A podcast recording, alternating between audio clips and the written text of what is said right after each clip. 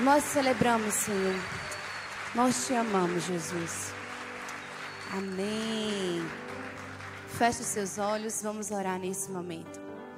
Pai, nós queremos te entregar todo o nosso louvor, a nossa adoração, te render graças, dizer que o Senhor é o nosso Pai, que nós temos prazer em vir à tua casa nós temos prazer em ouvir a tua voz.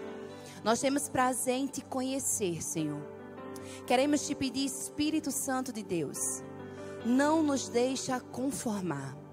Não nos deixa ficar acomodados ao ouvir a tua voz. Nos incomoda, Senhor. Toca no nosso coração, toca no nosso íntimo. Fale conosco nessa tarde. Queremos estar sensíveis à tua voz. E é nesse nome lindo, santo, maravilhoso que nós oramos. Amém, amém e amém. Glória a Deus. Celebra o nome do Senhor Jesus. Senta dando glória. Aleluia. Quem aqui está com muitas expectativas para nossa série de mensagem. Eu não sei se tem a arte da nossa série de mensagens, se você puder colocar, que diz: O Espírito diz às igrejas.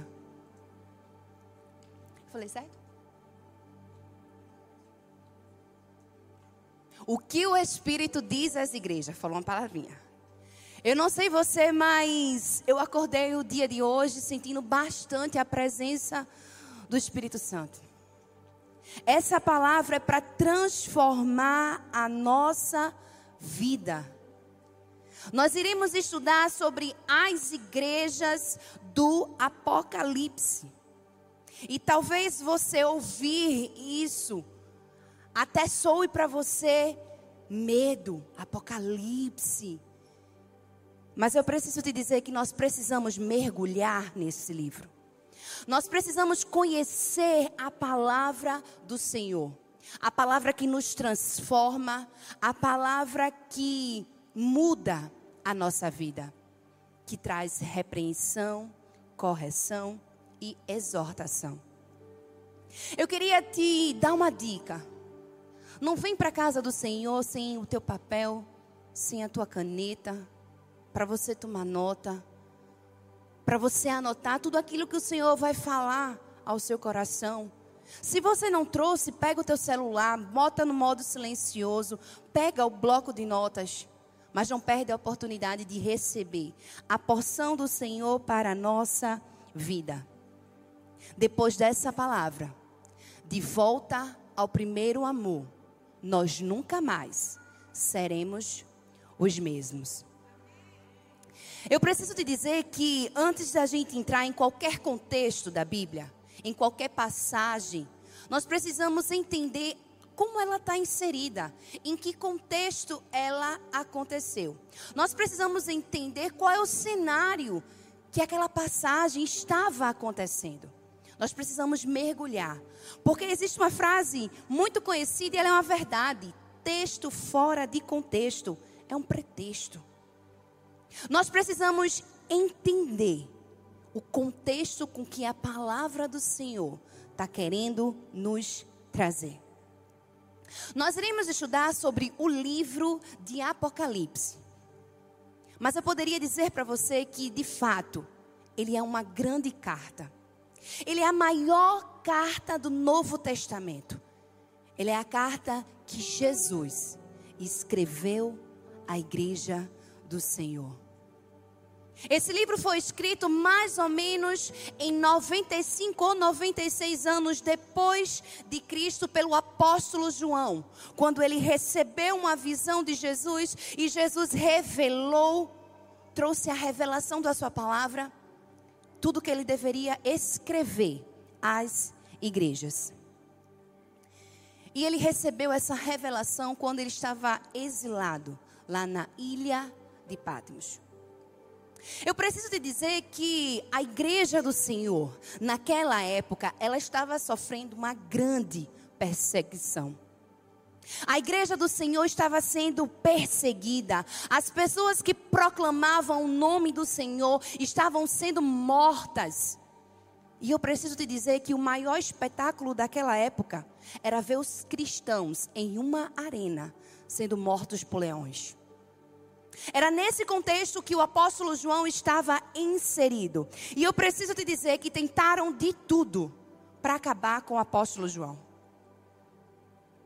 Naquela época, as pessoas eram colocadas em águas ferventes, eram colocadas, jogadas aos leões. Tudo isso tentaram fazer com o apóstolo João, mas não conseguiram. Como não conseguiram, eles disseram: vamos exilar. E o que é exilar? É você retirar, colocar alguém preso, retirar daquele ambiente.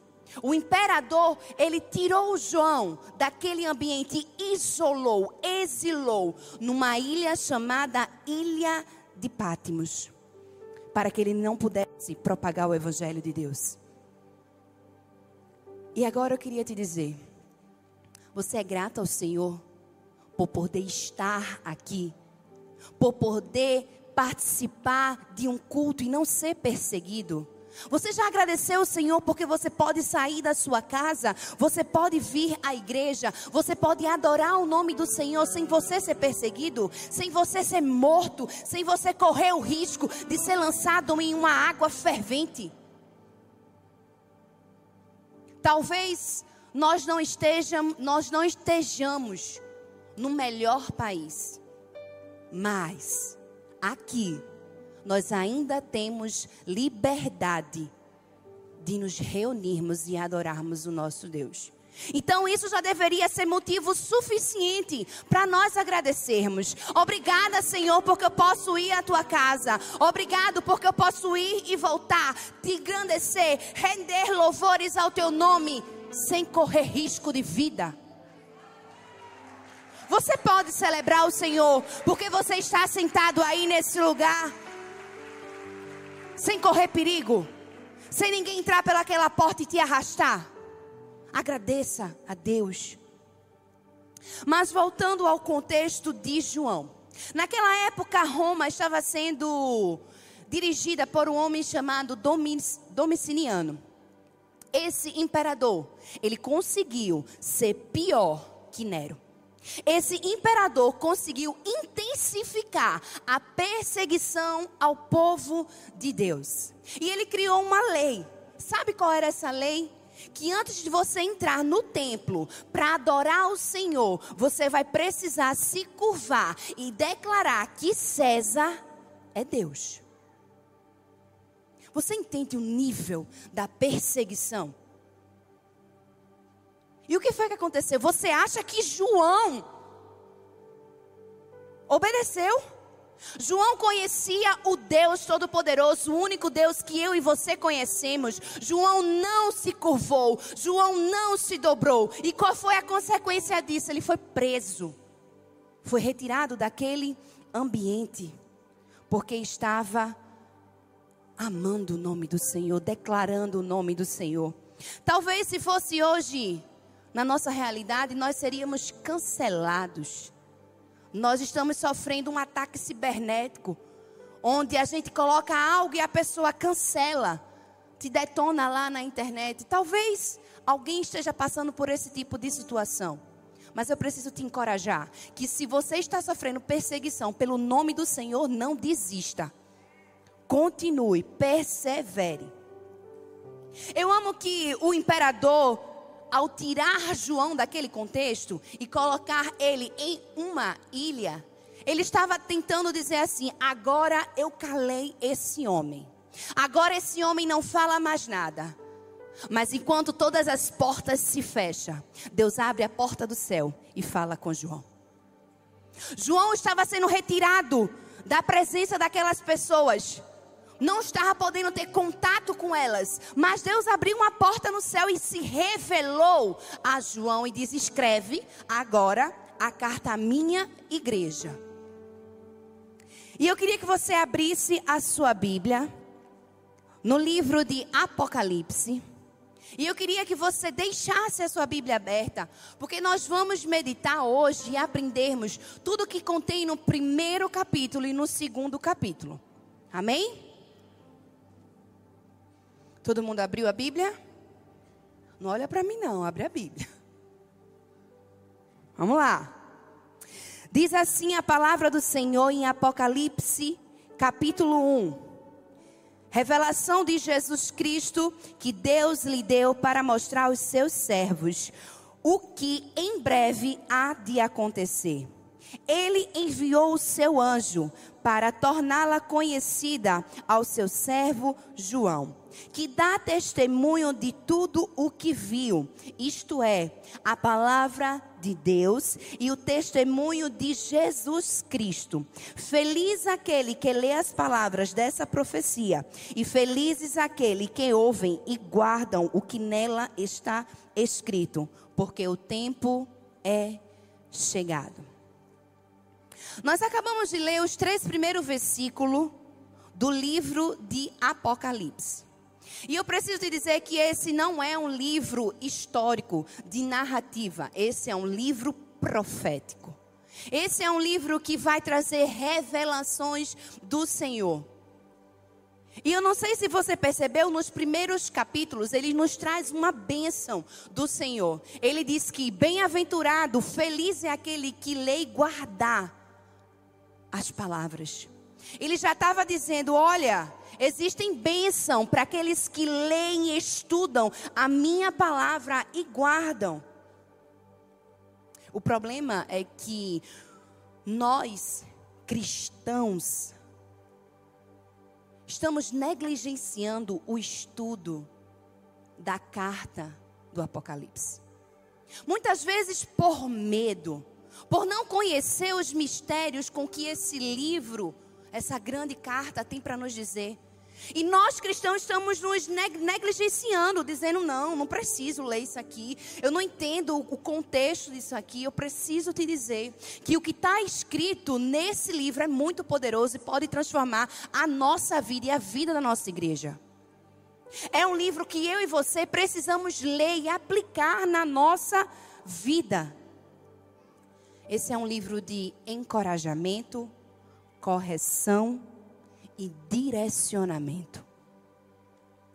E é sobre isso que Deus vai trazer nessa noite para a nossa vida. Eu preciso te dizer que esta grande carta do livro de Apocalipse, eu posso compará-la com todas as outras que foram escritas. A carta do apóstolo Paulo aos Coríntios, aos Efésios, essas cartas, quando elas eram entregues àquele local ou àquela igreja, elas precisavam ser lidas em público para que todas as pessoas tivessem noção do conteúdo daquela carta. Talvez na nossa atualidade a gente receberia uma mensagem pelo WhatsApp ou uma xerox dessa carta, mas as pessoas daquele tempo não tinham acesso a isso, não existia tanta tecnologia. Então, alguém, um representante, lia o conteúdo daquela carta para todas as pessoas. Da mesma maneira, aconteceu com a carta do livro de Apocalipse. O intuito do apóstolo João era mostrar verdadeiramente o Cristo vivo, ressurreto, a imagem certa de Jesus que as pessoas não poderiam deturpar ou distorcer quem era o verdadeiro Cristo. Ele queria alertar a igreja, ele queria que a igreja ouvisse aquele ensinamento que foi dito pelo próprio Jesus. Você consegue perceber que se a carta do apóstolo Paulo era importante, quanto mais a carta de Jesus Cristo à igreja do Senhor? Porque quem escreveu a carta quem disse as palavras foi Jesus. E João ali, ó, escreveu. Você já percebeu que quando as pessoas ouviram aquilo, o conteúdo daquela carta, talvez elas se encheram de alegria, talvez de preocupação. Mas eu preciso te dizer que existem situações na nossa vida que Deus nos permite vivenciar para nós nos aproximarmos dele. É uma situação de crise, um problema na nossa família, porque são nesses momentos mais difíceis que nós somos acochados que nós buscamos mais a presença do Senhor, que nós queremos estar perto de Deus, que nós queremos ouvir a Sua voz, nós queremos aprender dEle, nós queremos ser ensinados por Ele. É no momento de pressão, de crise, que Deus se mostra o Deus onipotente, presente, poderoso, glorioso que Ele é. É na nossa adversidade que Deus se revela. Mas o problema é que nós caímos no engano de achar que quando perdemos o controle, Deus perdeu o controle. Nós caímos no engano em achar que quando as coisas estão fora do nosso controle é porque Deus perdeu o controle. Ei, não.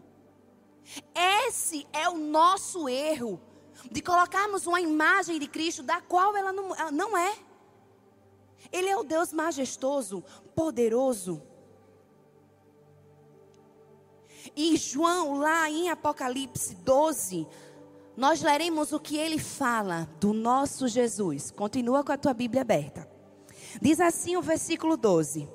Voltei-me para ver quem falava comigo. Voltando-me, vi sete candelabros de ouro. E entre os candelabros, alguém semelhante ao filho do homem, com uma veste que chegava aos seus pés, e um centurião de ouro ao redor do seu peito. A sua cabeça e os seus cabelos eram brancos como a lã, tão brancos quanto a neve, e os seus olhos eram como chama de fogo, seus pés eram como bronze numa fornalha ardente, e sua voz como o som de muitas águas. Tinha em sua mão direita sete estrelas, e da sua boca saía uma faca afiada de dois gumes. Sua face era como o sol que brilha em todo o seu fulgor. Quando o vi, caí aos seus pés como morto. Então ele colocou a sua mão direita sobre mim e disse: Não tenha medo. Eu sou o primeiro e o último, eu sou aquele que vive. Estive morto, mas agora estou vivo para todo sempre e tenho a chave da morte e do Hades. Do inferno, ele tem a chave. Esse é o nosso Deus. Qualquer contexto diferente que falem da personalidade, daquilo que o nosso Deus é, que não seja aquilo que está escrito na Sua palavra, não é a revelação do nosso Deus. Ele é um ser poderoso, celestial. E João estava querendo trazer essa mensagem à igreja de Cristo. Amém? Te dei um panorama da introdução do livro de Apocalipse. Nós aí viajamos aí para entendermos um pouco desse grande livro. Agora, nós iremos entrar, de fato, na carta da igreja de Éfeso. Nós vamos entender agora o que, de fato, Jesus queria dizer à igreja de Éfeso. Eu queria que colocasse o mapa aqui no telão.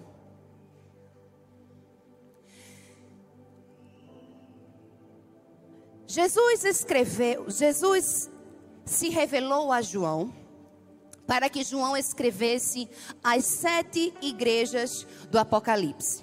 São todas essas igrejas, preciso te dizer que são igrejas reais. Essas igrejas existiram.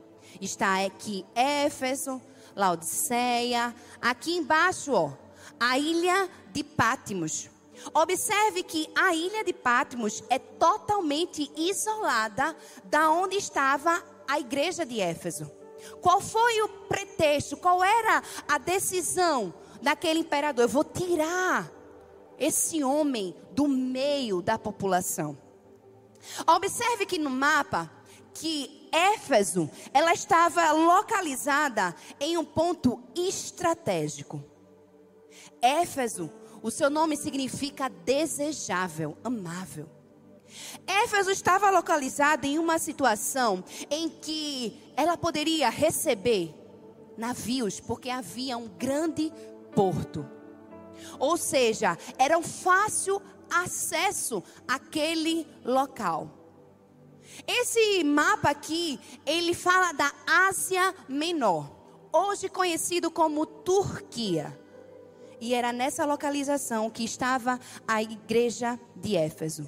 Num lugar altamente estratégico, aqui o oceano, então os navios vinham, atracavam no porto, ia para o comércio que tinha em Éfeso e depois retornava. Éfeso era uma cidade que tinha um forte comércio.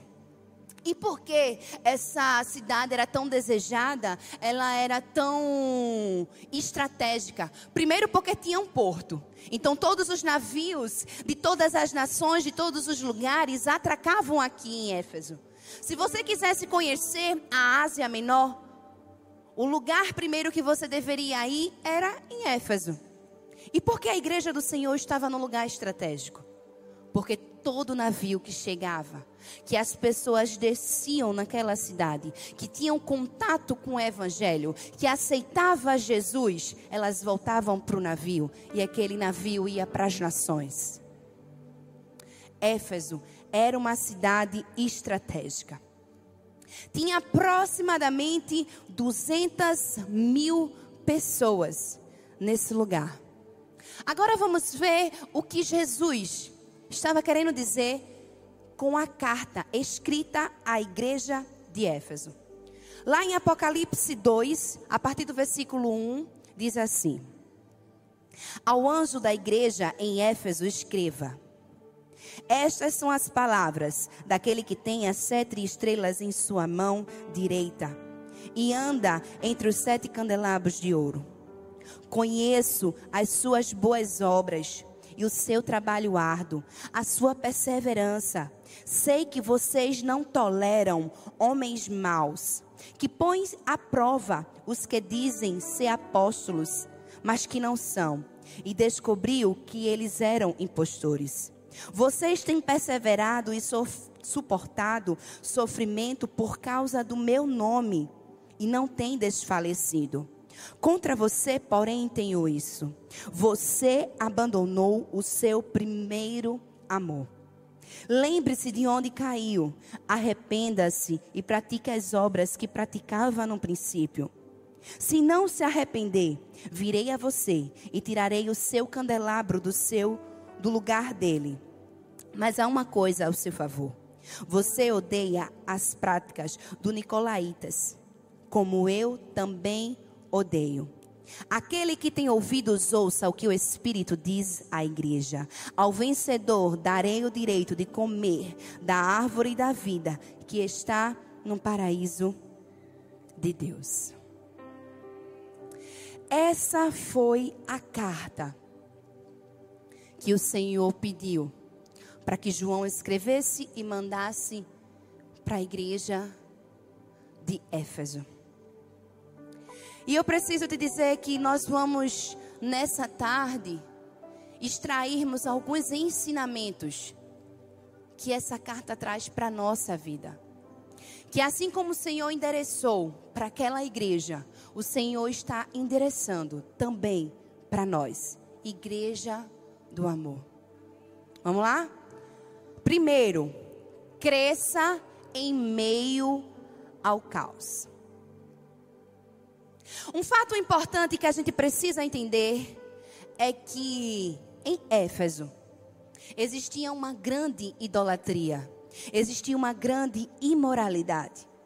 O povo de Éfeso adorava tanto a deuses que construíram um templo para uma deusa chamada deusa Diana. Um templo tão, tão grande, mas tão grande, que ele foi conhecido como a sétima maravilha do mundo um templo onde existiam prostitutas que se envolvia com as pessoas. Um lugar de imoralidade sexual, tudo que havia de ruim, prostituição, existia naquela cidade. E por incrível que pareça, a igreja do Senhor crescia. E você pode estar se perguntando como é que a igreja pode crescer no meio de um ambiente desse. Como é que a igreja cresce em um local onde a idolatria era grande?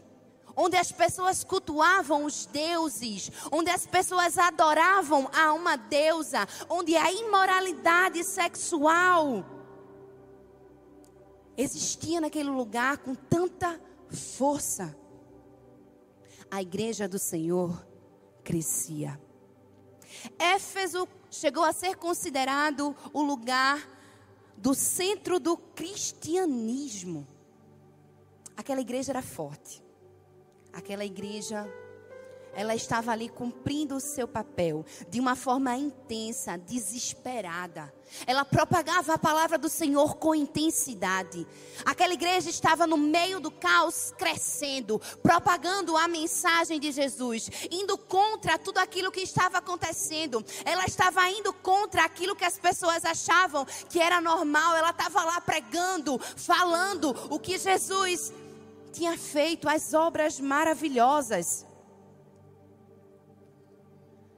Nós precisamos entender que é nas situações mais difíceis que a gente mais se aproxima do Senhor. Aquela igreja estava situada numa situação muito difícil. Numa adversidade muito grande, mas quanto mais difícil, mais eles se aproximavam de Deus, mais eles tinham força para pegar o evangelho do Senhor, mais eles avançavam. E não é diferente na nossa vida. É nos momentos difíceis que Deus usa a nossa adversidade como um trampolim para cumprir o propósito dele na nossa vida. É nos momentos mais difíceis que nós nos achegamos ao Senhor, que nós buscamos a sua presença, que nós clamamos por ele, que nós queremos a presença dele viva. É na adversidade, é na crise. E Jesus diz naquela carta dois elogios. Diz: Conheço o trabalho árduo. Sabe o que é trabalho árduo? É suor, é se esforçar. Jesus estava dizendo para aquela carta, escrevendo naquela carta: Eu conheço o teu trabalho árduo. Se a gente fosse contextualizar hoje na situação da igreja do amor, Deus estava dizendo: olha a igreja do amor, eu estou vendo o trabalho de vocês, eu estou vendo o empenho de vocês, eu estou vendo quanto vocês saem proclamando o evangelho. Deus estava elogiando, você consegue perceber? O próprio Jesus elogiando aquelas pessoas. Eu conheço o trabalho árduo de vocês em um meio tão pecaminoso, vocês continuam propagando o meu evangelho. Vocês continuam suportando as provações. Vocês continuam me servindo. Vocês continuam crescendo. A igreja de Éfeso não era uma igreja passiva. Era uma igreja que agia. Era uma igreja que cumpria a obra do Senhor. E se Jesus olhasse para a gente? Será que ele poderia dizer o mesmo que ele falou para a igreja de Éfeso? Eu conheço o seu trabalho árduo. Se Jesus olhasse para a gente, ele poderia dizer esse elogio: Ei, filhos, eu sei o que vocês têm feito, suado pela minha obra. Será que Deus poderia dizer isso da gente.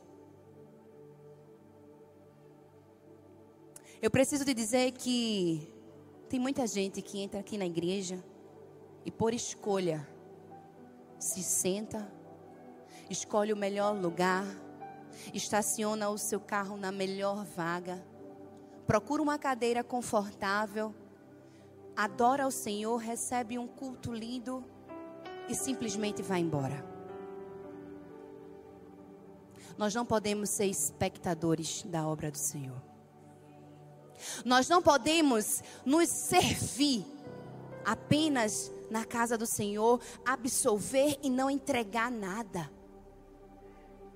Você não pode achar normal sair da sua casa, sentar nessa cadeira fofinha, maravilhosa, ouvir a palavra do Senhor, se levantar e ir embora e não fazer nada. Deus está chamando a igreja de Éfeso, que é a igreja do Senhor hoje, dizendo: bora, eu quero ver o teu trabalho árduo. Bora, eu quero ver o teu serviço. Aí você pode estar se pensando aí, ah, mas eu não tenho nada, eu não tenho dom, eu não tenho talento, eu não sei o que eu posso fazer na obra do Senhor, ah, eu não tenho dom para cantar, mas você é um bom fotógrafo. Você usa a sua rede social, você sabe fazer story, ah, você sabe cortar cabelo, ah, você pode servir na madruga. Ah, eu sou uma boa cozinheira. Você pode estar participando do, do ministério do backstage. Ah, eu sou muito criativo. Eu posso participar do pessoal. Eu sou muito sorridente. Eu gosto de me comunicar. Eu posso servir na recepção. Ah, Deus me chamou para interceder. Você pode servir no ministério de intercessão.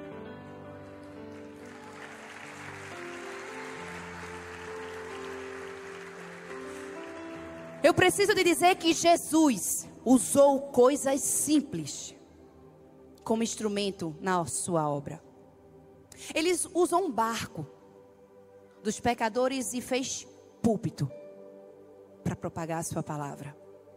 Ele pegou o lanche de uma criança com pães e peixe e alimentou uma multidão de cinco mil pessoas.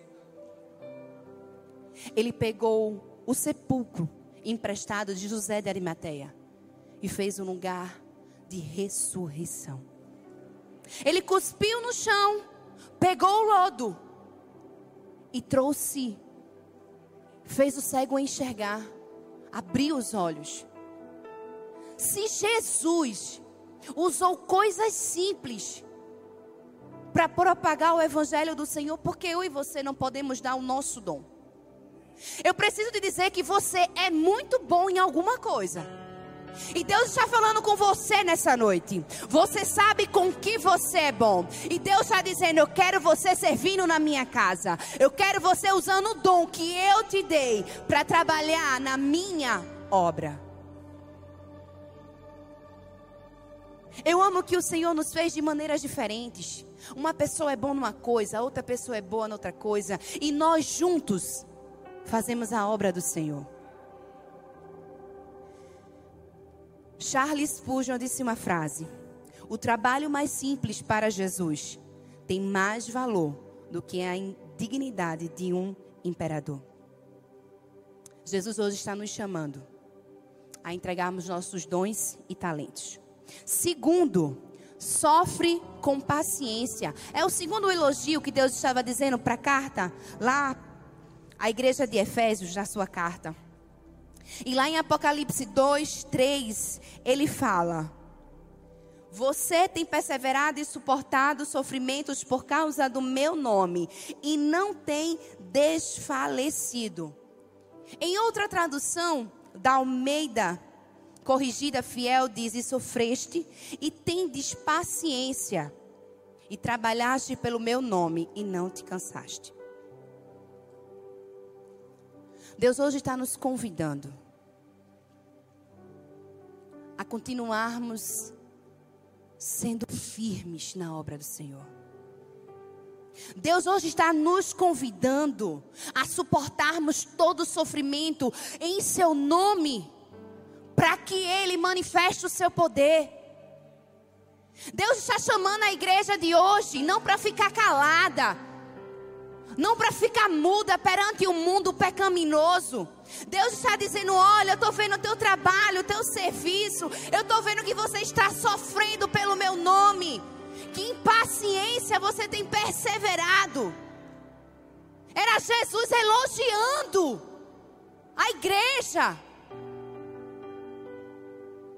Um elogio de suportar tudo com paciência e não desistir suportar tudo e não desanimar, continuar vencendo. Ele vai cumprir o seu propósito, mas ele precisa de você nessa obra. Ele conta com você. O Senhor conta com você. A segunda lição que a gente aprende nesta carta à igreja de Éfeso é que permaneça fiel à palavra de Deus. Em Apocalipse, no versículo 2 e depois no versículo 6 diz assim: Conheço as suas obras e o seu trabalho árduo e a sua perseverança. Sei que você não pode tolerar homens maus, pois tem pois pôs à prova os que dizem ser apóstolo, mas não são, e descobriu que eles eram impostores. O versículo 6 continua dizendo: Mas há uma coisa a seu favor. Você odeia as práticas dos nicolaítas, como eu também odeio. Agora Jesus estava trazendo um segundo elogio. Deus estava exortando aquela igreja, dizendo: Olha, vocês conhecem tão bem a minha palavra, que vocês conseguem discernir um falso profeta. Meu irmão, não sei se você consegue entender, mas a igreja de Éfeso, ela conhecia a palavra do Senhor. A igreja de Éfeso não era absorvida com qualquer sã doutrina. A igreja de Éfeso, eu acho que eles falavam assim: vai, fala aí da palavra do Senhor. Peraí. Oxi, isso é mentira. Tu é um falso profeta. A igreja de Éfeso estava numa conotação de perseguição. E Jesus estava elogiando, dizendo que eles estavam sendo fiéis à palavra dele. Será que nós teríamos coragem no momento de perseguição, de sermos colocados numa cova do leão e dizer: Olha, tu é um falso profeta? Será que no contexto que aquela igreja estava inserida, nós teríamos essa coragem? E eu preciso te dizer que no versículo 6, Jesus ainda fala algo mais forte. Deus diz assim: Vocês odeiam as práticas dos nicolaítas. Sabe o que eram os nicolaítas? Era uma heresia contra a igreja primitiva. Era uma heresia que dizia assim: olha, tu pode cultuar a Deus e depois tu vem e adora os nossos deuses, participa dessa profanação, participa dessa orgia. Era uma heresia que flexibilizava o pecado, que dizia assim: vai, cultua o teu Senhor e depois faz sexo fora do casamento. Não tem problema você se envolver com uma pessoa, com duas pessoas. Não tem problema você ir no templo e adorar a outros deuses. Era isso que os nicolaítas pregavam. Um evangelho fácil. Você consegue se inserir no contexto de hoje? Você consegue entender que os nicolaítas de hoje existem? Você consegue entender que tem pessoas que têm pregado um evangelho que dá abertura, legalidade para coisas que são contra a palavra do Senhor? Eu preciso te dizer que sexo fora do casamento é pecado. Eu preciso te dizer que traição é pecado. Eu preciso te dizer que se você tem usado sua rede social para profanar Pornografia é pecado. Eu preciso te dizer que se você tem trazido o um mundo para sua igreja, para sua casa, dentro do seu lar, isso é pecado. Eu preciso te dizer que se você está se moldando ao padrão que está lá fora e fazendo o que o povo quer fazer, beber e se prostituir é pecado.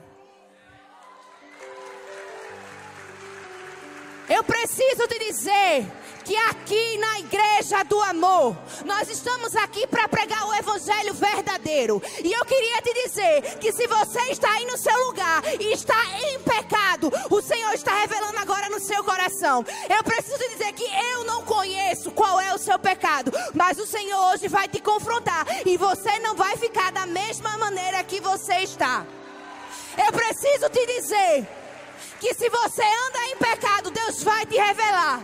Deus vai revelar o teu líder. Deus vai revelar a tua esposa. Deus vai revelar o teu esposo. O pecado que você está cometendo. E eu preciso te dizer que nessa igreja você não vai ficar da maneira que você está.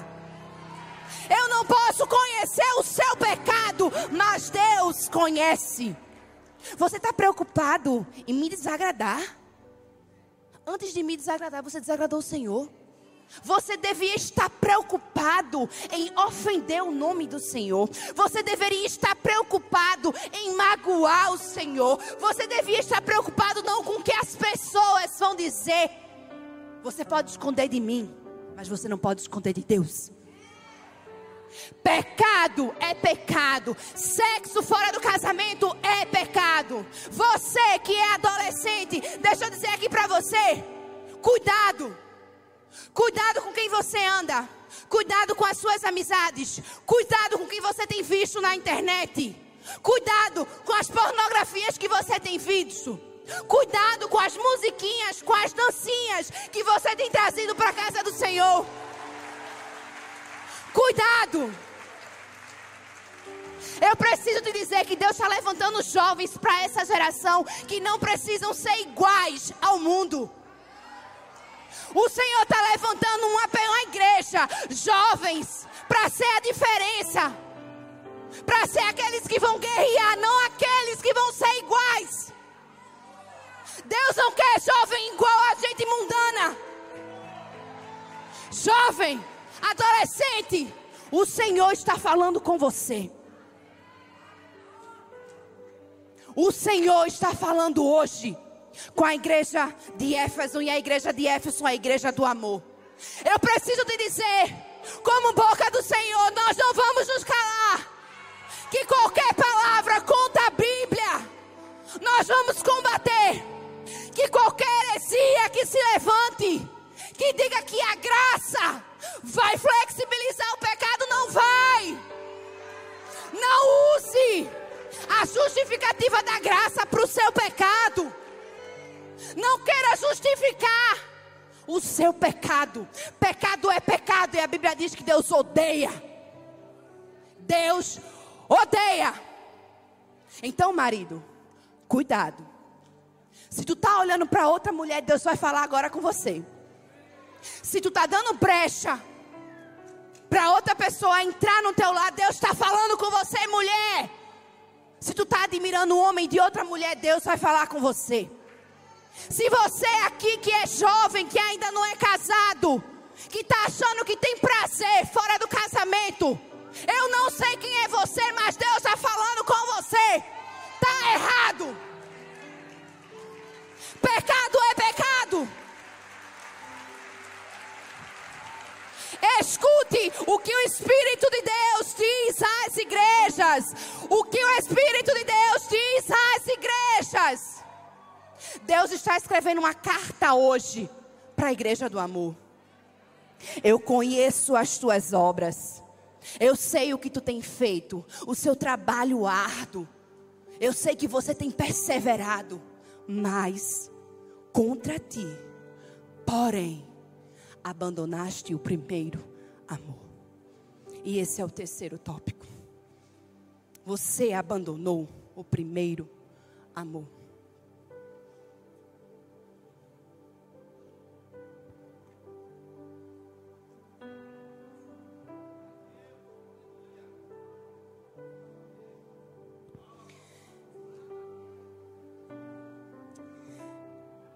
Eu preciso te dizer que Deus não quer um fã-clube. Deus não quer pessoas que conhecem a Ele, que sabem quando Ele nasceu, que sabem aonde Ele morreu, que sabem das obras que Ele fez, mas que não o ama de verdade. Talvez se dissessem assim: tu vai fazer uma prova de Jesus, você tiraria 10. Porque você conhece Ele. Mas Deus não está à procura de fã-clube. Deus está procurando nessa noite uma igreja, uma noiva que ama o seu noivo intensamente. Você não é serva ou empregada do Senhor, você é a noiva escolhida para o seu noivo. Você é aquela a quem Deus espera ansiosamente para te encontrar. Você é a noiva imaculada do Senhor. E o Senhor está dizendo nessa noite. Porém, você abandonou o primeiro amor. A palavra do Senhor diz lá em Salmos 119, nos versículos 92 ao 101, que diz assim: anota aí. Salmos 119, versículos 92 ao 101. Sei a tua lei, se a tua lei não fosse o meu prazer, o sofrimento já me teria destruído. Jamais me esquecerei dos teus preceitos, pois é por meio deles que perseveras a minha vida. Salva-me, pois a ti pertenço e busco os teus preceitos. Os ímpios estão à espera para me destruir-me, mas eu considero os teus mandamentos. Tenho constatado que toda perfeição tem limites, mas não há limites para o teu mandamento. Como eu amo a tua lei. Medito nela dia e noite. Medito nela o dia inteiro. Os teus mandamentos me tornam mais sábios que os meus inimigos. Portanto, estão sempre comigo. Tenho, discer, tenho mais discernimento que todos os outros mestres, pois medito nos teus testemunhos. Tenho mais entendimento que os anciãos, pois obedeço os teus preceitos. Afasto os pés de todo caminho mau para obedecer a tua palavra.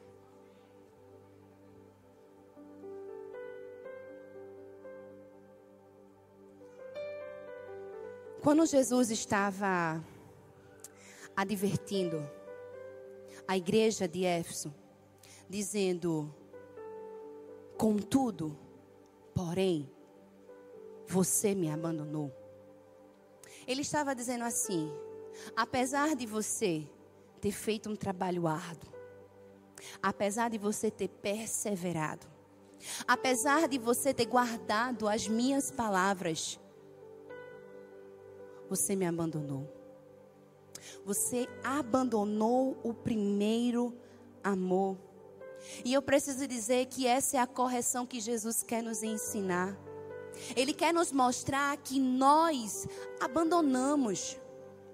E a palavra abandonar significa deixar de lado, não dar valor, esquecer, negligenciar.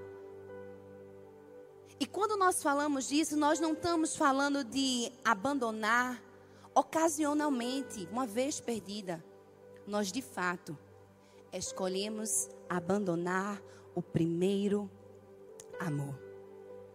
Quem aqui já se apaixonou loucamente, perdidamente? Disse: Poxa, eu preciso falar com a minha namorada. Preciso saber como ela está hoje. O dia acorda, eu vou dar uma, mandar uma mensagem para ela, eu vou ligar para ela. Eu estou apaixonada, eu não consigo deixar de falar com o meu namorado. Eu preciso dizer a ele: Bom dia, meu amor, eu te amo. Quando vai dormir, deixa eu dizer, durma com Deus. Tenha um sono reparador. Saiba que o Jesus vai restaurar a sua vida. É assim quando a gente é apaixonado. Quando a gente está de fato apaixonado, a gente é intenso. A gente é sem reservas. A gente tem energia. Te amo, meu amor. E Jesus estava dizendo: é esse amor que você precisa voltar. É o amor que é intenso, verdadeiro. Você consegue se lembrar do dia que você aceitou a Jesus? Você se consegue, consegue lembrar dos momentos maravilhosos que você teve com o Senhor? Que você gastava uma hora entronizando o nome dEle, buscando a sua face adorando ao Senhor. Você consegue se lembrar que você tinha prazer em abrir a Bíblia? Eu preciso conhecer esse Deus. Eu quero ouvir o que Ele tem para me ensinar. Eu preciso ler o Evangelho. E você lê o primeiro capítulo e diz: Uau, meu Deus, Jesus fez tanta coisa. Ah, eu quero saber o que Ele fez mais. Você consegue se lembrar desse primeiro amor? Aquele amor que é como um fogo que quando você coloca lenha, a chama cresce. Mas também quando você coloca água, se apaga. É isso que tem acontecido com as nossas vidas. Nós não estamos colocando lenha no fogo do amor do Senhor, na intensidade e na paixão da noiva que ama o Senhor Jesus. Nós abandonamos o primeiro amor.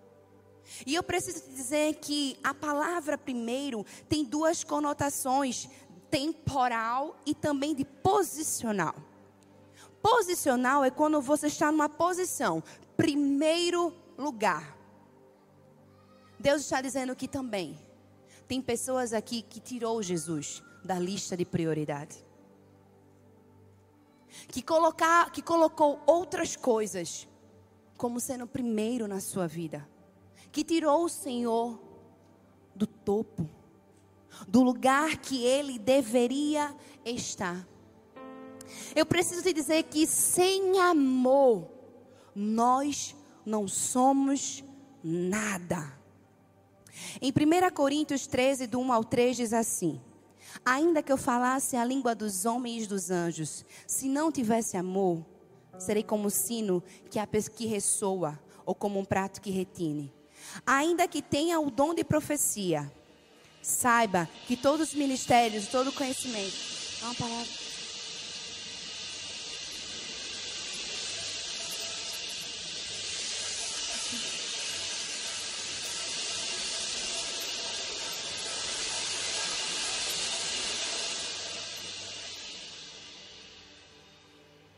é como um prato que retine. Saiba que todos os ministérios e todo conhecimento e tenha fé capaz de promover montanhas, mas se não tiver amor, nada serei. Ainda que dê tudo aos pobres, que entregue o meu corpo para ser queimado, se não tiver amor, nada serei. Serei como o sino que ressoa e como um prato que retine. Você conseguiu escutar a minha voz quando o prato tocou? É exatamente assim quando nós queremos falar do amor do Senhor, mas ele não existe em nós. É somente barulho, somente barulho. As pessoas não conseguem nos ouvir. Nós não conseguimos captar, entender, é só zoada, é um barulho horrível. É como um prato que retine. É assim que o Senhor considera quando nós estamos longe do amor do Senhor. Nós podemos até falar a língua do amor, a língua dos anjos, mas de nada vai valer. É como um prato que retine, é como uma zoada, é como um som horrível, importuno, que não nos deixa escutar. Sem amor, não tem eficácia é só um incômodo, é só uma zoada, é uma perturbação. Eu preciso te dizer que sem amor, de nada valeria. O Senhor está chamando a igreja de Éfeso para dizer: olha, vocês abandonaram o primeiro amor. E eu amo que o Senhor disse isso, repreendeu, corrigiu mas ele também deu o caminho para a igreja sair dessa situação. Que quarto, trace o caminho de volta. Está lá em Apocalipse 2, 5, que diz assim: Lembre-se de onde caiu, arrependa-se e pratique as obras que praticava no início. São três recomendações para nós voltarmos à restauração da nossa vida. Primeiro, lembre-se de onde você caiu. Lembre-se de onde você se afastou dos caminhos do Senhor. Lembre-se da onde você se perdeu.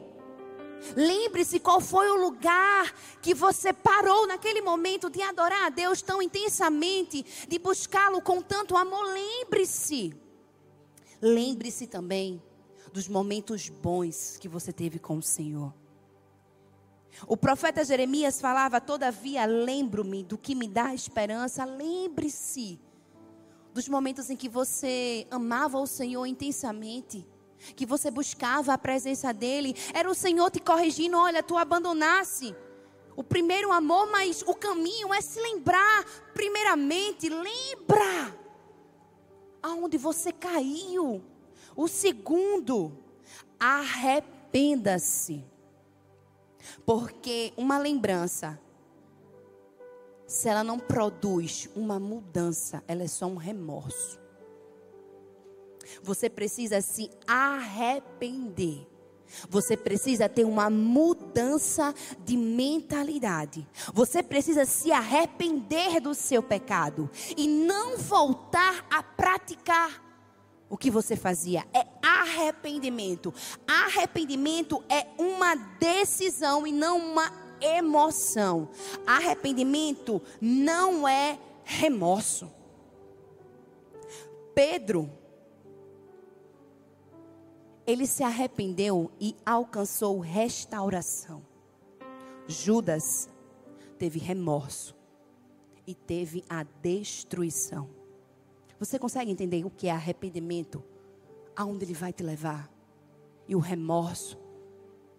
O remorso só vai te destruir. E a terceira coisa que Jesus nos ensinou: pratique as boas obras que vocês praticavam no início. Talvez você tenha perdido o primeiro amor, você tenha se afastado da casa do Senhor, você esteja em pecado. Mas Deus está te chamando, lembra, se arrepende e volta a praticar aquilo que você fazia. Você servia na minha casa, você dava os seus dons, você me amava. Você me colocava como primeiro na sua lista. Eu era o primeiro. A primeira posição era minha. Era a mim que você buscava. É a minha que você desejava. Volta a fazer as tuas práticas. Volta ao primeiro amor. Fique em pé no seu lugar. Em Apocalipse 2:5, Deus nos dá um alerta. Se não se arrepender, virei a você e tirarei o seu candelabro do seu lugar. Candelabro quer dizer luz. E a luz ela é feita para iluminar a escuridão. Quando uma luz se queima, uma lâmpada se queima, o que, que a gente faz? A gente vai lá e troca. A gente substitui. Deus estava dizendo isso. Se você não se arrepender, eu vou tirar o candelabro de você vou apagar a sua luz. Ele te deu o caminho todo, ele te exortou, ele te elogiou, ele fez o que você fez de bom, ele disse aonde você errou, ele te mostrou o caminho para você voltar. Mas ele disse: se você não se arrepender, tirarei de você o seu candelabro, tirarei do seu lugar. E eu queria encerrar essa carta com algo que mexeu muito comigo quando eu escutei. Certa vez um casal tinha se dirigido a um pastor para pedir que ele celebrasse o casamento. Aquele pastor, ele não era somente um pastor, ele era um profeta do Senhor. E aquele pastor, antes de começar a celebrar o casamento, ele disse assim: Esta mulher vai te trair. Daqui a dois anos, ela vai te trair assim. Daqui a três anos, ela vai te trair de novo. Daqui a sete anos, ela vai te trair novamente. A minha pergunta: será que você casaria com uma pessoa dessa? Você recebendo uma revelação dessa, Será que você casaria? Claro que não. Deixa eu te dizer, Jesus está casando comigo e com você.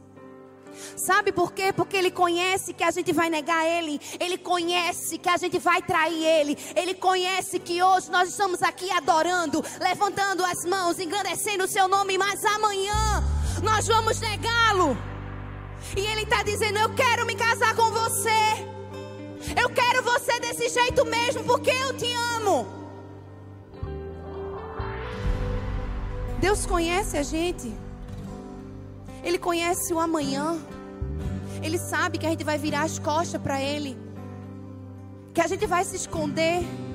Que a gente vai negar o nome dEle. Ele está dizendo, mas mesmo assim, eu quero me casar com você. Eu não estou procurando um fã. Estou procurando um filho, uma noiva.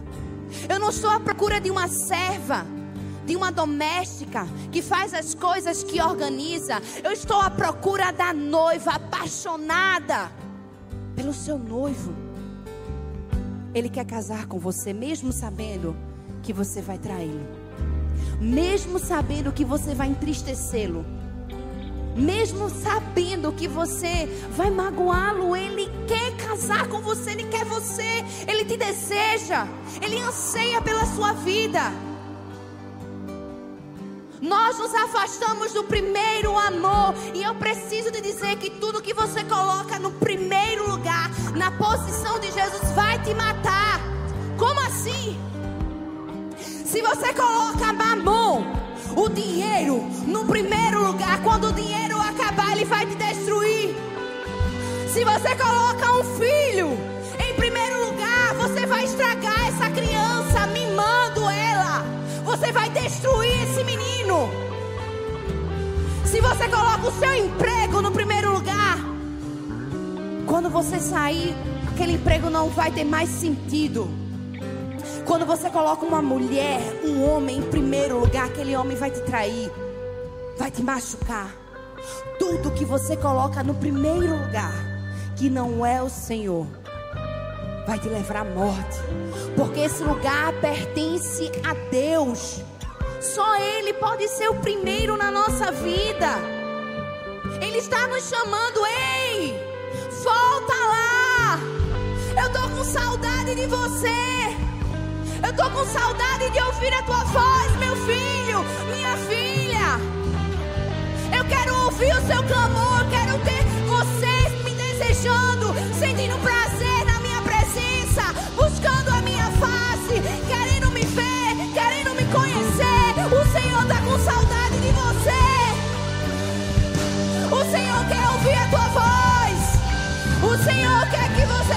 ao.